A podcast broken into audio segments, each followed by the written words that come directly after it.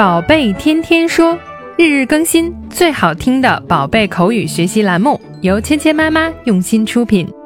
宝贝天天说，芊芊妈妈。亲爱的小朋友们，欢迎回到芊芊妈妈和博宁哥哥带给你的宝贝天天说。那今天呢，我们的话题还是跟穿衣服有关系。每天睡前，我们最好把第二天要穿的衣服准备好，这样呢，早上才不会那么的慌张。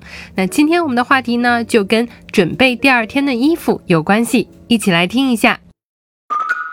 Where are my clothes for tomorrow? They're in the bedroom closet. 今天的对话说的是什么呢？第一句是小朋友们问爸爸妈妈：“我明天要穿的衣服在哪里呢？”Where are my clothes for tomorrow? 我明天要穿的衣服在哪里呢？Where 这个疑问词呢，表示问在哪里。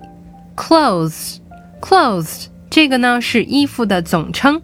我们注意到呢，它是一个复数的形式。那么小朋友呢，可以用它表示各种衣服。Clothes for tomorrow，明天要用的，明天要穿的。Where are my clothes for tomorrow？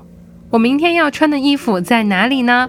那爸爸妈妈呢？可以用位置来回答你。这里面呢，爸爸妈妈说的是，They're in the bedroom closet。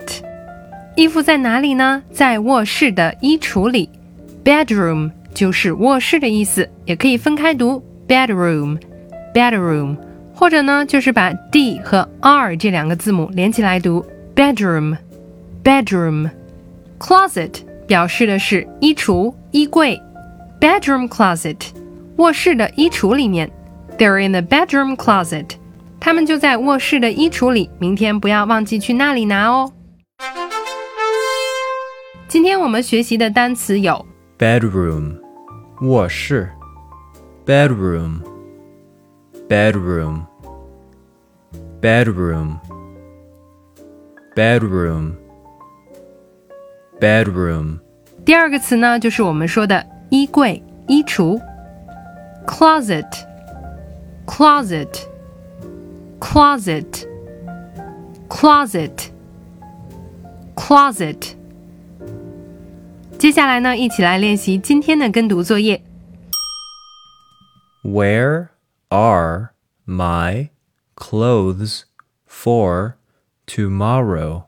Where are my clothes for tomorrow? They are in the bedroom closet. They're in the bedroom closet. 接下来呢，我们来玩你问我答的游戏。那小朋友们听到“叮”的声音后，说出你的那一句。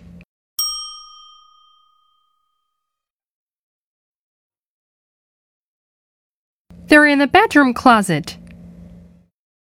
Where are my clothes for tomorrow?